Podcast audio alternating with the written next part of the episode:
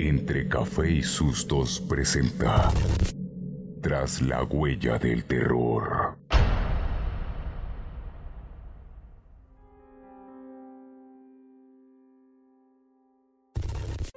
Abriremos la puerta de lo paranormal y exploraremos las historias de terror más sorprendentes del eje cafetero. Bienvenidos a Tras la huella del terror.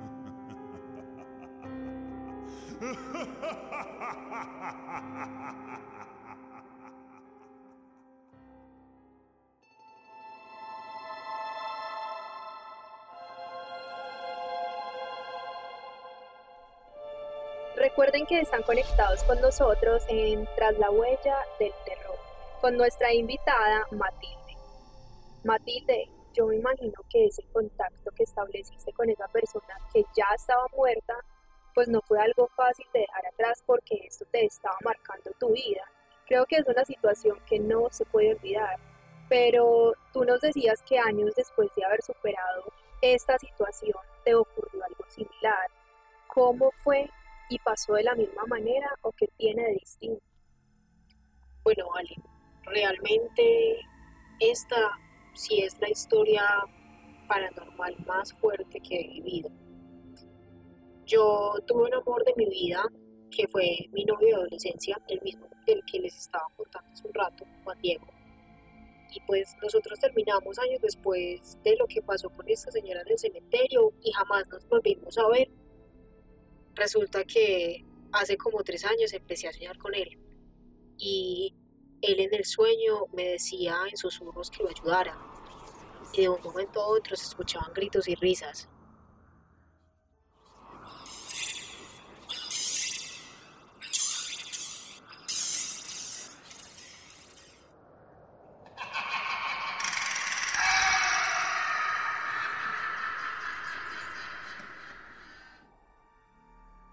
Mí realmente se me hizo muy raro soñar con él, después de tantos años, sin verlo y sin saber nada de él. Es bastante raro todo esto. ¿Tú recuerdas específicamente hace cuántos años no te veías con él? Mm, vale, yo calculo que hace más de 15 años no sabía nada de Juan Diego. Por eso fue tan impactante para mí tener ese sueño. Yo después de eso lo estaba pensando muchísimo y no lo sacaba de mi cabeza. Incluso hasta me parecía chévere volverlo a ver. Y pues bueno, de la curiosidad que me daba, lo empecé a buscar en Facebook y lo encontré. Entonces yo me metí a su perfil y de un momento a otro la pantalla del computador empezó a ser intermitente y se abrían y se cerraban las fotos. Y después de eso se apagó el computador. Cuando volví a intentar buscarlo, no lo encontré por ninguna parte por más de que lo buscara y eso fue supremamente raro. Yo quedé como con esa duda todo el día y pensaba en él y en las noches ese sueño que me asustaba se volvía a presentar una y otra vez. Yo no entendía absolutamente nada de lo que estaba pasando.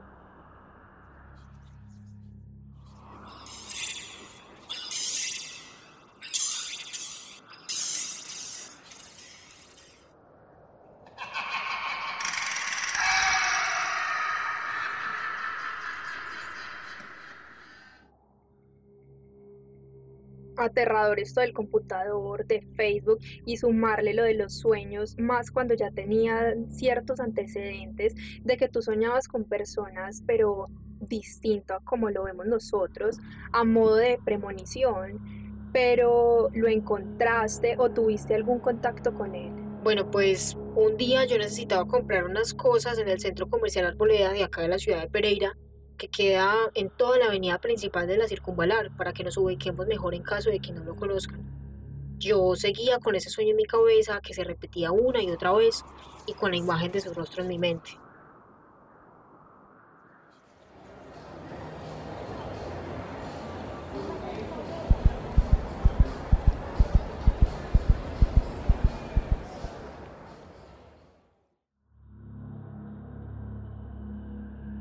Resulta que yo entré al centro comercial y estaba subiendo las escaleras eléctricas para el molde de comidas, cuando de repente miro hacia mi izquierda y él venía bajando por las otras escaleras.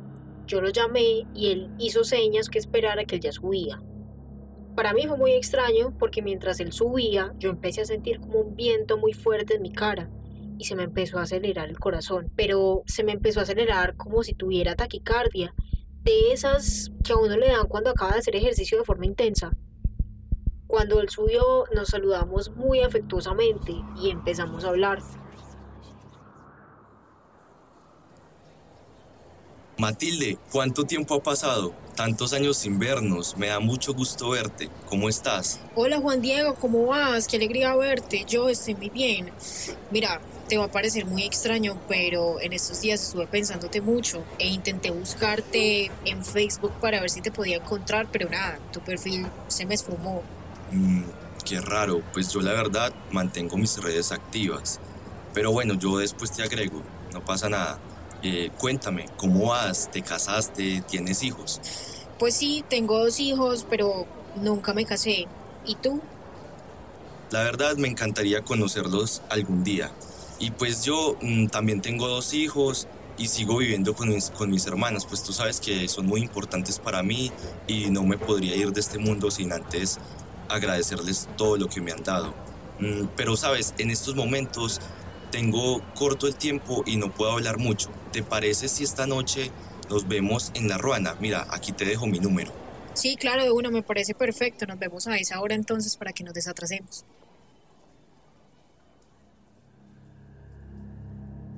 Finalmente yo anoté su número y le di el mío. Yo quedé muy contenta porque lo había vuelto a ver y veía que estaba bien. Por eso no le comenté nada del sueño porque no me pareció pertinente en ese momento. Pensaba contárselo en la noche cuando nos encontráramos en el restaurante. Yo terminé de hacer mis compras y me fui a mi casa para arreglarme. Y al rato me llegó un mensaje de él diciéndome que ya había hecho la reservación y que allá nos veíamos. Yo me arreglé y me dirigí al restaurante y estaba pensando mucho en él. Seguía con ese sueño tan horrible en mi cabeza, pero estaba confiada en que todo estaba bien porque habíamos podido hablar tranquilamente en la tarde. Yo llegué a La Ruana, un restaurante que es muy típico acá en Pereira, que también queda en la avenida principal de la Circunvalar. Yo llegué a eso de las 8 y 5 más o menos. Él todavía no llegaba y había mucha música y mucho ambiente, la noche estaba muy tranquila, muy chévere. Yo entré y me dirigí hacia el mostrador para decir que tenía una reserva.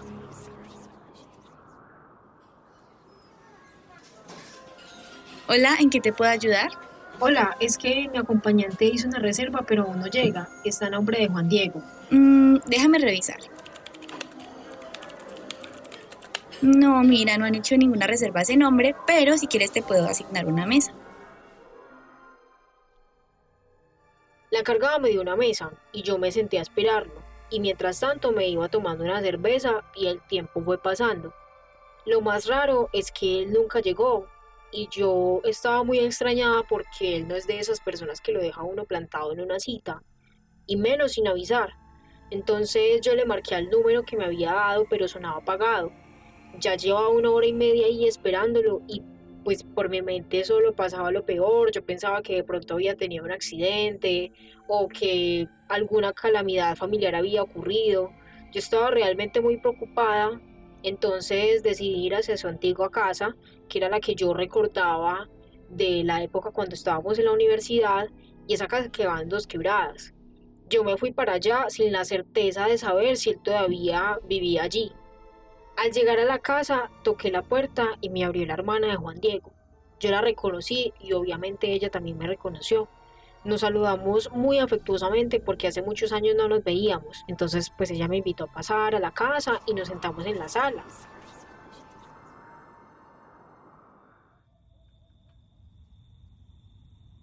Sofi, te quería preguntar por Juan Diego, tu hermano. Teníamos una cita hoy en la Ruana a las 8, pero él nunca llegó. ¿Qué? ¿Cuándo? Pues hoy, en la tarde, nos vimos en el centro comercial Arboleda y me dijo que nos viéramos por la noche en la Ruana me dio su número, pero ya no me contesta. Yo lo estuve esperando una hora y media y vine porque me preocupé y pensé que le había pasado algo. Espera, ¿cómo así? O sea, tú no sabes lo que pasó, me estás asustando ya. No, pero ¿cómo así? ¿Tú de qué estás hablando? ¿Qué pasó? ¿Él está bien? Juan Diego murió hace ocho meses en un accidente en su moto. Es imposible que hayas hablado con él. ¿Qué? ¿Pero cómo así? ¿Tú qué me estás contando? Eso es imposible. Yo hablé con él. Te juro que él me dio su número. Mira, es este. Sí, ese era su número, pero él ya no está en esta tierra. No tengo explicación para lo que pasó.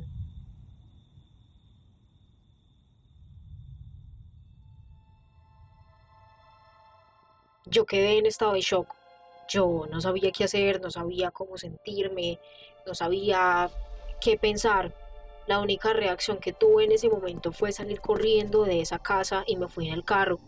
Yo sentí una presión muy grande en el pecho y creía que era imposible que eso me estuviera pasando.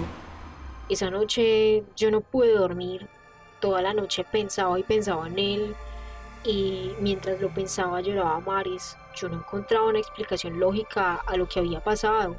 Y esa misma noche en mi casa también pasaron cosas muy raras. Yo veía sombras y siluetas en mi cuarto.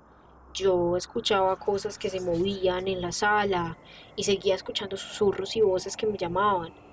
Yo realmente llegué a pensar que estaba paranoica, que había desarrollado una esquizofrenia, que yo estaba enloqueciendo. Tengo que confesar que yo me encuentro impactada con todo lo que nos estás contando y creo que asimismo te encontrabas en el momento en que recibiste esa noticia. Aquí podemos confirmar que los sueños sí tienen un fin y te querían mostrar algo más. ¿Qué hiciste entonces? Bueno, pues para desahogarme yo le conté lo que me había pasado a mi mejor amiga y ella me recomendó a una angeóloga que sabía de todos estos temas, de las energías, de los espíritus y así. Yo decidí ir y le conté todo lo que había pasado a ver si ella le encontraba una explicación, si me podía hacer comprender, si me ilustraba porque realmente yo estaba supremamente confundida y me sentía muy mal, muy triste, muy abrumada. Y lo que me dijo me dejó sin saber qué hacer, me dejó como más confundida, podría decir, porque fue totalmente inesperado. ¿Y qué explicación te da ella a todo esto que te estaba sucediendo? Y te dijo cuál era la causa de todo esto. Sí, efectivamente. Ella me dijo que yo tenía una aura muy bajita, lo que quiere decir que fácilmente se me pueden pegar energías negativas en muchos lugares que visitaba. Por eso yo tenía tantas pesadillas y veía tantas cosas. Me dijo que en mi vida yo había tenido contacto con demasiadas personas muertas que sin pensar podía entablar conversaciones con personas que ya no estaban, pero que su alma quedaba por ahí penando, que muchas personas con las que había hablado a lo largo de mi vida no existían en este plano y que solo yo las podía ver, mejor dicho, yo estaba hablando con fantasmas. Yo no sé tú cómo no explotabas con todo lo que te estaba sucediendo, pues es que es muy abrumado recibir esta noticia y me imagino que estabas desconcertada y confundida. ¿Tú cómo te sentías? ¿Cómo pudiste procesar esa información? No, pues imagínate, o sea, mi vida desde ese día no volvió a ser igual. De solo pensar que muchas de las personas con las que hablé a lo largo de mi vida estaban muertas, me daban escalofríos, me sentía muy mal. Fue un hecho muy impactante para mí y que no he podido superar hasta la fecha. A veces no sé si alguien con quien me cruzo por ahí es un espíritu o una persona de carne y hueso. Claro, es que si antes tú no lo notabas, ahora debes estar prevenida todo lo que te pueda suceder, pero hay indicios que te permitan decir como esto es extraño o puede que no sea una persona que esté viva. La verdad, Valen, es que yo no sé decirte, yo no lo sé con certeza. A veces cuando me cruzo con personas siento energías muy pesadas y me duele un montón la cabeza. Estos síntomas son recurrentes en muchas ocasiones y son los que, digamos, marcan la diferencia.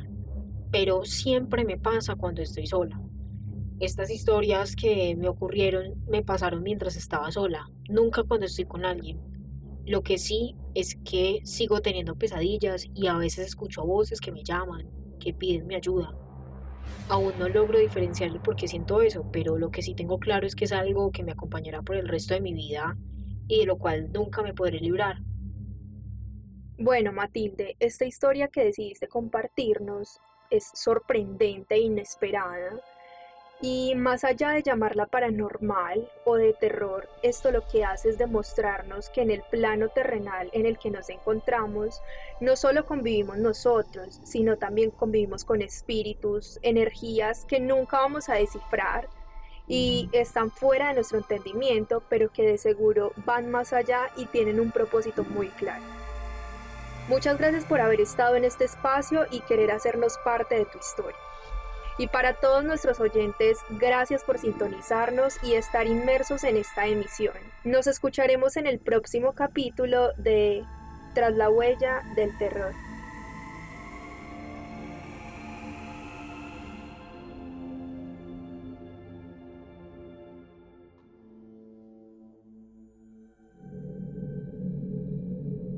Entre café y sustos presenta Tras la huella del terror.